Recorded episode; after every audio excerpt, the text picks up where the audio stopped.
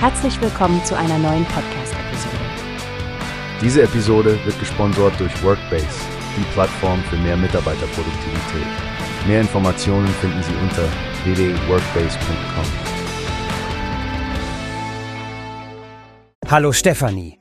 Hast du schon von den bevorstehenden Veranstaltungen zur Eröffnung des Jahres der christlich-jüdischen Zusammenarbeit gehört? Guten Tag, Frank. Ja, ich habe gerade den Artikel von Newspace dazu gelesen. Das ZDF und Dreisat haben ja einiges geplant. Besonders freue mich auf die Verleihung der Buber-Rosenzweig-Medaille an Igor Levit. Absolut. Igor Levit ist ja nicht nur ein begnadeter Pianist, sondern auch für sein Engagement gegen Antisemitismus bekannt. Eine wirklich verdiente Auszeichnung, wenn du mich fragst. Ohne Zweifel, Frank. Und das gesamte Event wird ja auch live in der ZDF-Mediathek übertragen. So kann es jeder mitverfolgen. Was denkst du über das Programm, das Dreisat auflegt? Nun, Stefanie, ich finde es ziemlich beeindruckend. Die Dokumentation Shalom und Hallo mit Susan Sideropoulos, die ja ihre eigenen Wurzeln erforscht, klingt echt spannend. Und ich bin auch neugierig auf Christopher Clarks Exodus, eine Geschichte der Juden in Europa. Ganz meiner Meinung. Beide scheinen einen tiefen Einblick in die jüdische Geschichte und das Leben in Europa zu bieten. Auch der Film Ultraorthodox, der Kampf des Rabbi Akiva, hat eine aktuelle und bewegende Thematik. Akiva Weingartens Geschichte und sein Einsatz nach der Flucht aus einer ultraorthodoxen Gemeinschaft ist bestimmt inspirierend. Ja, das zeigt wieder einmal, wie wichtig es ist, diese Themen aufzugreifen und ein Bewusstsein zu schaffen. Übrigens scheint, es war einmal in Deutschland auch eine ganz besondere Geschichte zu sein.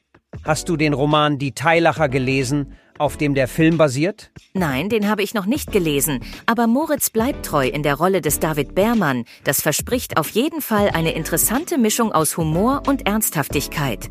Ich kann mir vorstellen, dass der Film eine ganz eigene Perspektive auf die Nachkriegszeit und die Juden in Deutschland wirft. Stimmt genau. Ich finde, solche kulturellen Programme sind essentiell. Sie helfen uns, die Vergangenheit zu verstehen und dabei unsere Gegenwart im Blick zu behalten.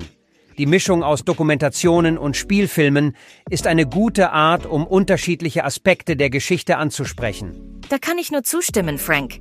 Ich denke, wir können im Zuge dieser Veranstaltungen viel lernen und reflektieren. Ich werde mir auf jeden Fall einige der Highlights im Programm vormerken. Ich auch, Stefanie. Und für alle, die mehr Informationen möchten, es gibt zusätzlich in der Dreisat-Mediathek den Dokumentarfilm Ab 18. Kein Weg zurück. Sehr wichtige Angebote für eine breite Öffentlichkeit, um Wissen und Verständnis zu fördern.